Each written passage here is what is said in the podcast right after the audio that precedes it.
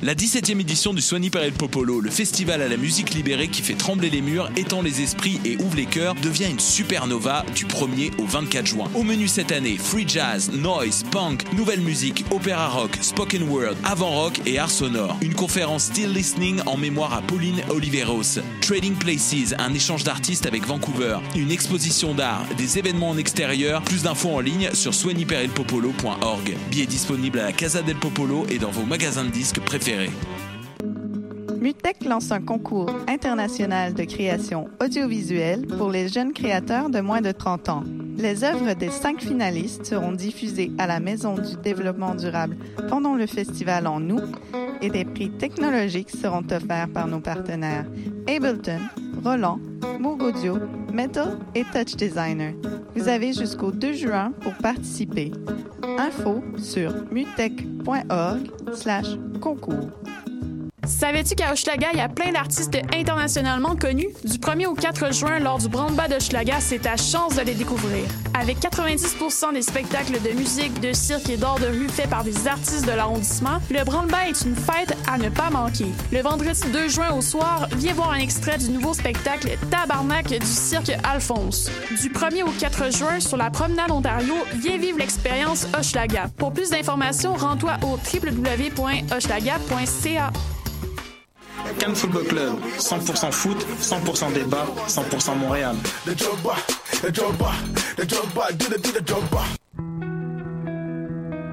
Voyage au bout de la nuit, c'est ton émission d'ambiance nocturne sur le Nightlife Underground montréalais. Découvertes musicales, chroniques culturelles et idées de sortie pour divertir tes nuits urbaines. Voyage au bout de la nuit, c'est l'émission nocturne de choc.ca.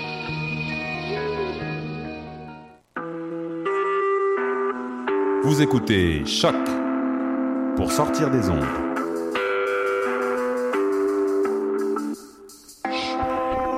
Podcast, musique, découverte. Sur choc.ca. La musique au rendez-vous.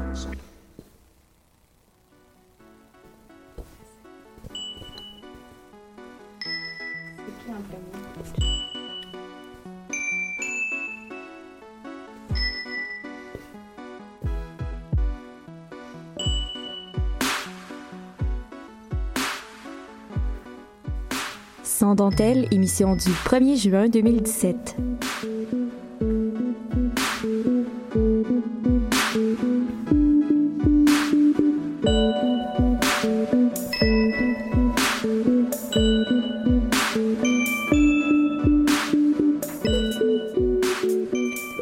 Bonjour à tous et à toutes et bienvenue à Sans dentelle. Cette semaine, on, nous, on a une émission qui est pas mal chargée et qui parle de différentes euh, artistes féminines dans différents domaines. Euh, D'abord, laissez-moi vous présenter deux nouvelles collaboratrices avec moi. Euh, J'ai tout d'abord euh, Marie qui va nous parler de la rappeuse Princess Nokia. Salut Marie. Salut Camille. J'ai aussi avec moi Daniela qui va nous parler de la représentativité des femmes au festival de films, entre autres de Cannes, puis de d'autres festivals aussi. Oui, bonjour Camille. Bonjour Daniela. Et aussi, j'ai la merveilleuse Cassandre qui nous a manqué pendant deux semaines. Allô Cassandre. Allô Camille. Et euh, on va déjà, déjà commencer avec euh, notre merveilleuse Cassandre et qui nous parle de euh, Catherine Dorion qui a récemment lancé l'essai Les luttes fécondes, libérer le désir en amour et en politique à la maison d'édition Atelier 10. Cassandre, peux-tu nous parler un peu, euh, un peu de l'auteur? Ouais, ben, je pense qu'on peut dire que Catherine Dorion a vraiment touché à tout. Euh, c'est une comédienne et diplômée euh, du Conservatoire de Québec. Elle est aussi auteure. C'est une ex-candidate euh, du Parti de l'Option nationale. Elle est aussi diplômée en relations internationales. Elle est militante. Elle a fait des, des capsules sur YouTube. C'est vraiment une femme, euh, elle se dit comme étant une femme d'instinct, de pulsion et de liberté, puis ça se ressent vraiment dans, dans son essai qu'elle vient de publier. Mais ça se ressent aussi dans tout ce qu'elle a fait, là, on, on va se le dire. Ouais, ouais. Eh, mais, euh, puis comment t'as découvert, l'auteur pour la première fois? Euh, en fait, j'ai eu en cadeau son, euh, son recueil de poésie qu'elle a publié en 2014, Même s'il fait noir comme dans le cul d'un ours. Euh, ça parle de... Bien, j'aime bien le titre. un beau titre. Ça parle du Québec, ça parle de désir. Puis j'ai beaucoup été, interpellée par euh, le caractère engagé de son écriture. Puis on retrouve vraiment ça aussi dans justement l'essai qu'elle vient de publier. C'est super présent, euh, l'engagement euh, dans ce, ce livre-là. Puis, sur la couverture de son essai, on peut lire Libérer le désir en amour et en politique. C'est quoi le lien entre les deux? Parce que, pour vrai, quand je le lis comme ça, je comprends pas vraiment le lien euh, entre amour et politique. Ça a pas l'air de fitter, mais non pas vraiment. Justement, elle fait le parallèle entre le désir amoureux puis la passion politique, puis elle trouve une façon de rassembler les deux comme venant d'une source commune. Je vais m'expliquer, ça a l'air un peu flou euh, mon affaire. Euh, dans le fond, c'est comme une énergie qui cherche à qu'on cherche à propager, à, partager entre deux personnes ou entre des milliers de personnes. Fait que deux personnes, mettons une relation amoureuse ou plus, ou plus, ça peut être plus que deux personnes, et des milliers de personnes, admettons euh, une nation, une culture et tout. Euh, elle parle beaucoup de sa vie euh, personnelle dans ce livre-là, puis elle a dit en entrevue que c'était sa façon, ce livre-là était sa façon de décortiquer sa pensée parce que souvent, quand elle parlait de ces liens-là, était mal reçue par son entourage. Elle était comme reçue comme si c'était un peu menaçant ce qu'elle disait. Euh, puis l'important aussi dans, dans la phrase qui est inscrite sur son livre, c'est la présence du mot libéré parce que c'est vraiment un thème clé de son ouvrage. Puis euh, j'ai vu aussi sur la couverture que Catherine Dorion a écrit que ce livre-là est un plan d'évasion. Est-ce qu'on peut en déduire d'une certaine façon que euh, la liberté qu'elle parle dans son livre donc un peu réprimée? Euh, oui, en fait, oui, tout à fait, parce que j'ai dit plutôt qu'elle était militante, euh, qu'elle s'est déjà impliquée dans l'option nationale et tout. Puis dans son livre, elle parle des cadres qui contiennent notre énergie, donc notre désir, euh, qui cherche justement à s'exprimer, mais qui est comme un peu pogné dans un genre de carcan. Euh, le cadre, les cadres qui peuvent nous euh, réprimer, mettons un couple, qui, qui est un, une certaine forme de cadre, mais aussi des, les élections ou des institutions euh, quelconques. Mais les cadres aussi, j'imagine, qu'impose la société. Oui, oui, ben c'est ça. Mettons, une, une élection, c'est imposé, c'est diplomatique. Là. On s'entend mm -hmm. que c'est quelque chose de qui te donne un certain pouvoir, mais c'est super encadré. Là comme un couple aussi qui. Mais en fait, peut-être que j'ai mal formulé ma question, mais est-ce que euh, ce cadre-là est aussi dans le sens que le cadre que la société impose à une personne pour qu'elle ait l'air de... qu'elle fit dans ce cadre-là, dans ces barèmes-là? En fait, comment elle l'exprime dans son livre, c'est vraiment que ce cadre-là euh, réduit l'instinct qu'on a premier, comme euh, notre instinct de, de s'exprimer puis de c'est pas vraiment pas vraiment que tu dois être oui tu dois être conforme à quelque chose mais c'est surtout que tu peux pas t'exprimer librement c'est un peu pour ça qu'on parle de répression de liberté et tout euh, mais c'est aussi des cadres qui organisent des liens entre les différents partis puis qui laissent pas place justement à la création c'est un peu ça que j'essaie d'expliquer okay. à, à, la révolution là, si on parle avec des grands mots là. fait que, écouter nos pulsions c'est ça qu'elle qu prône dans c'est comme le mode de vie qu'elle essaie de garder, malgré ces cadres-là. Puis c'est comme, ce livre-là, c'est vraiment une espèce d'ode à la liberté. C'est comme un... Ça, ça, ça donne vraiment envie de, de justement détruire ces cadres-là qui nous, qui nous empêchent de vivre notre désir et tout. En parlant d'envie, moi, j'ai vraiment le goût d'aller lire ce livre-là. Où est-ce que je peux me le procurer? Euh, ben en fait, je vous propose fortement d'aller directement à la maison, euh, la maison de publication, Atelier 10, comme tu as mentionné plus tôt, qui est genre sur Beaubien, proche de Saint-Laurent, parce que dans leur maison de publication, ils vendent aussi tous les autres documents qu'ils ont publiés dans le même genre, donc d'autres essais. Mais moi, j'aime particulièrement leurs pièces de théâtre. Ils ont comme une collection de, courtes pièces, là. Ben, courtes pièces, de pièces. Puis euh, c'est vraiment une petite boutique le fun à aller, à aller fouiller et tout, puis trouver d'autres sortes d'ouvrages du genre. Merci beaucoup, Cassandre. On s'en va en musique écouter euh, Hey Boy de She Devils.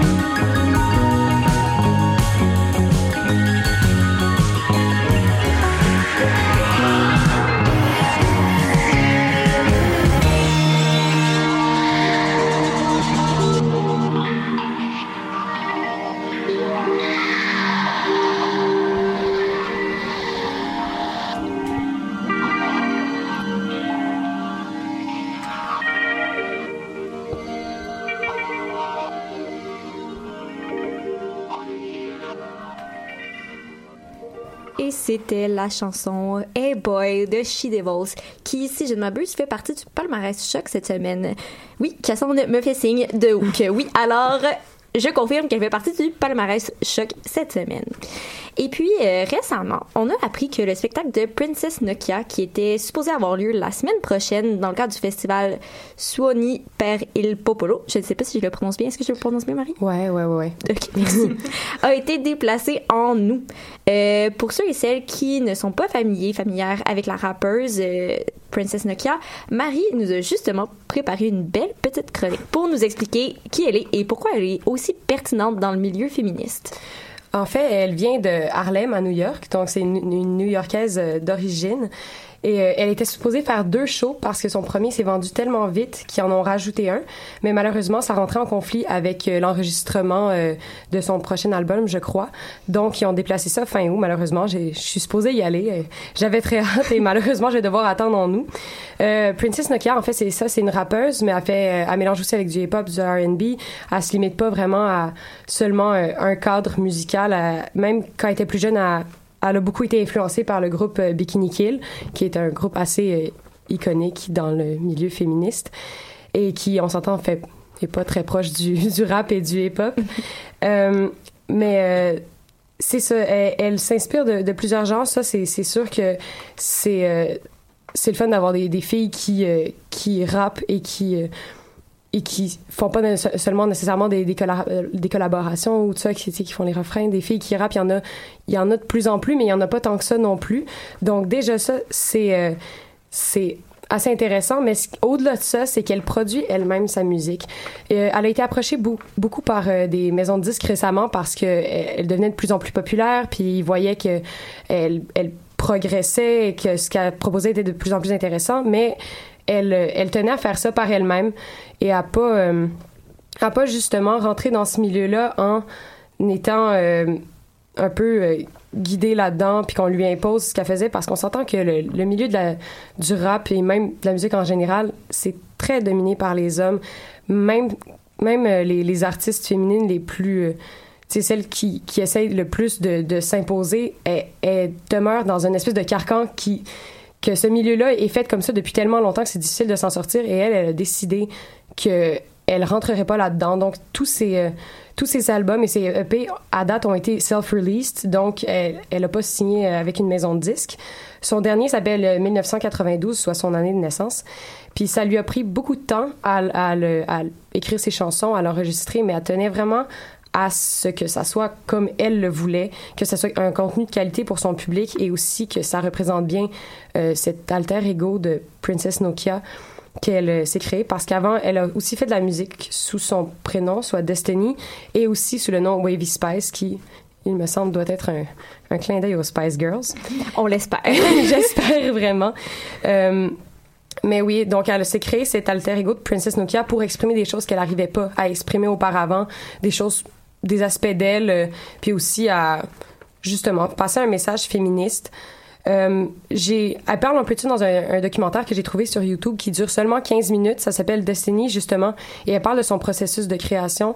Euh, c'est super intéressant pour vrai. C'est facile à trouver. Puis je, je le conseille si on veut mieux voir le personnage d'où elle vient aussi. Elle parle elle parle de New York. Elle parle de, Puis j'imagine aussi mieux comprendre comment c'est quoi la réalité de percer dans ce milieu-là qui est Ouais. représenté par les hommes? Tout à fait. On la voit enregistrée, puis c'est même pas un studio, là. C'est vraiment comme une espèce de chambre, puis elle est là avec un de ses amis, puis c'est pas... euh, tu sais, c'est- pas comme un gros studio, une grosse maison de disques, mais ça, ça fonctionne quand même, tu sais. Elle, elle demeure euh, comme... à- sa popularité est, sans cesse croissante, puis c'est pour ça qu'elle a réussi à booker deux shows à Montréal euh, en un rien de temps. Euh, Est-ce que tu crois que euh, ces choses justement-là vont euh, refléter sa vision féministe? Oui, oui, tout à fait, parce que on voit dans le documentaire justement que il y a la, la, la foule est assez diversifiée, mais il y a des moments où elle va dire à toute la foule, ok, laissez passer toutes les femmes devant, je veux toutes les femmes en avant. Puis on voit que même les hommes qui ils savent à quoi s'attendre quand ils vont voir un show de Princess Nokia, ils font juste se tasser. Puis il y a toutes les filles qui se retrouvent en avant du stage à avoir du fun parce que elles son but, c'est que les filles qui viennent voir ces spectacles se sentent tout à fait libres de faire ce qu'elles veulent, d'avoir l'attitude qu'elles veulent, elle dit de même d'enlever leur chandail puis de pas se sentir oppressée là-dedans, donc d'avoir le plus de plaisir possible.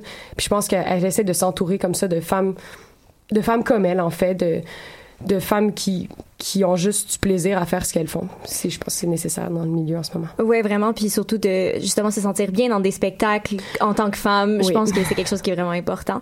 Est-ce que euh, rapidement, est-ce qu'il reste des billets pour le, le spectacle en nous? Je pense que oui, à- aux dernières nouvelles, oui, parce qu'ils ont changé de salle, comme ça, ça a changé de date.